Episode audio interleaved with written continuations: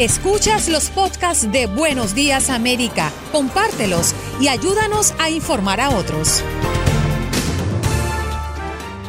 Nosotros continuamos aquí con nuestra próxima invitada. Ya sabemos que en las cárceles, eh, muchas cárceles han sido forzadas a, dejar que salgan eh, algunos de los prisioneros irse a casa porque el virus se está propagando, pero no solamente en las cárceles, en los centros de detención también de ICE hay problemas con el virus. Con nosotros tenemos a una periodista de Pro Pública, quien hizo una investigación acerca de esto, a quien le damos la bienvenida. Melissa Sánchez, ¿cómo está usted? Muy bien, ah, gracias por invitarme. ¿En qué estado ocurrió este, este contagio? Eh, bueno, aquí en Illinois, así, yo trabajo en la ciudad de Chicago y es en un albergue para jóvenes inmigrantes eh, que, que vienen en la frontera. Así, por el momento sabemos que hay 37 muchachos que han contratado el virus. ¿Y se sabe, Melissa, cómo comenzó los contagios? Yo tengo algunas ideas, pero todavía nada que, puedo confirmar. Eh, el, el, viernes supuestamente fue el día que llegó el primer resultado de que uno de los muchachos eh, tenía el virus. El número fue incrementando el sábado, el domingo. Ya saben cómo, cómo es lo de las pruebas, que tarda un par de días para, para que lleguen los resultados. también sabemos que hay por lo menos dos trabajadores que, han, que están enfermos. Y una cosa que a mí me queda clara es que los, chicos no llegaron enfermos. Eh, muchos han estado ahí por meses y meses, sino que, que han sido expuestos como por su propia parte, pero los trabajadores sí están entrando y saliendo. Así me imagino que viene de alguien de afuera. Melissa, y en la investigación que ustedes han adelantado, ¿qué tal es la atención que están recibiendo estos muchachos? No me alcanzo a imaginar si la situación es crítica en hospitales que cuentan con todas las condiciones ¿Cómo puede ser en un centro de detención? Sí, pues lo, lo bueno que podemos decir es que parece que los chicos no están tan graves que necesitan ser hospitalizados. Ya sabemos que el coronavirus afecta peor a los adultos y los, los ancianos que, que a, los, a los jóvenes. Así lo que me cuenta la organización que maneja este albergue y, y, varios trabajadores es que a lo mejor tienen tos o fiebre, pero, pero más o menos están bien.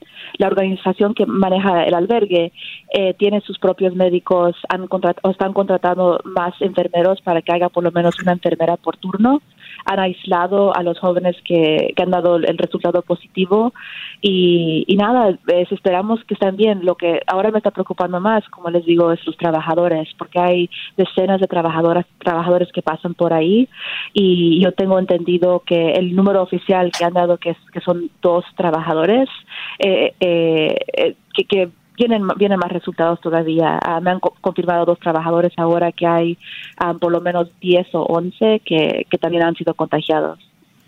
Mm. ¿Y siguen llegando nuevos jóvenes aquí que trae ICE o el número se mantiene estable completamente? Eh, el número está estable o bajando. En este albergue creo que no han recibido nuevos muchachos como desde el 17 o 20 de, de marzo. a nivel nacional, bueno, ya sabemos lo que está pasando en la frontera. Así Trump está eh, sacando, a los, no, no, está permitiendo que entre la gente más que antes.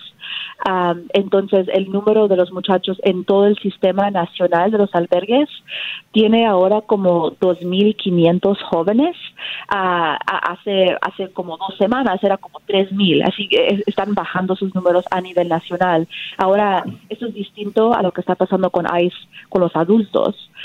también están tratando de deportar a la gente, aunque tengan con el coronavirus, pero pero yo lo que también estoy viendo es que ICE está sacando a los adultos de los centros de detención oficiales y, trasladando a muchos de ellos a, a, cárceles como manejadas por condados locales y donde se mezclan con, con otros presos.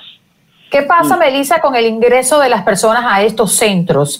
Eh, eh, explícanos un poquito la dinámica y cómo se, se está manejando la evaluación para evitar de alguna manera más contagios.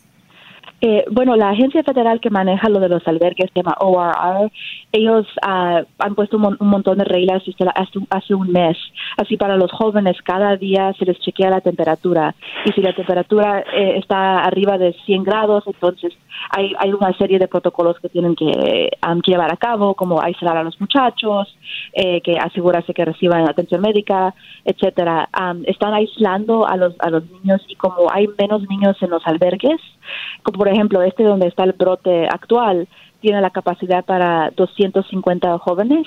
En el momento creo que solo hay como 50 o 60, así tiene, eso significa que tienen más espacio para mover a los niños, casi pueden darle un cuarto a cada uno. Antes eran cuatro chicos por cuartos y ahora tienen más espacio para regar a los muchachos y como separarlos. Eh, y están trayendo más gente, más trabajadores por turno para cuidarlos. Están también ahora viendo eh, si pueden convencer a algunos trabajadores que básicamente que se muden al lugar y que se queden a vivir con los chicos, se aíslen juntos para, para no estar eh, entrando tanta gente de afuera. Has escuchado el podcast de Buenos Días América. Gracias por preferirnos y no olvides compartirlo.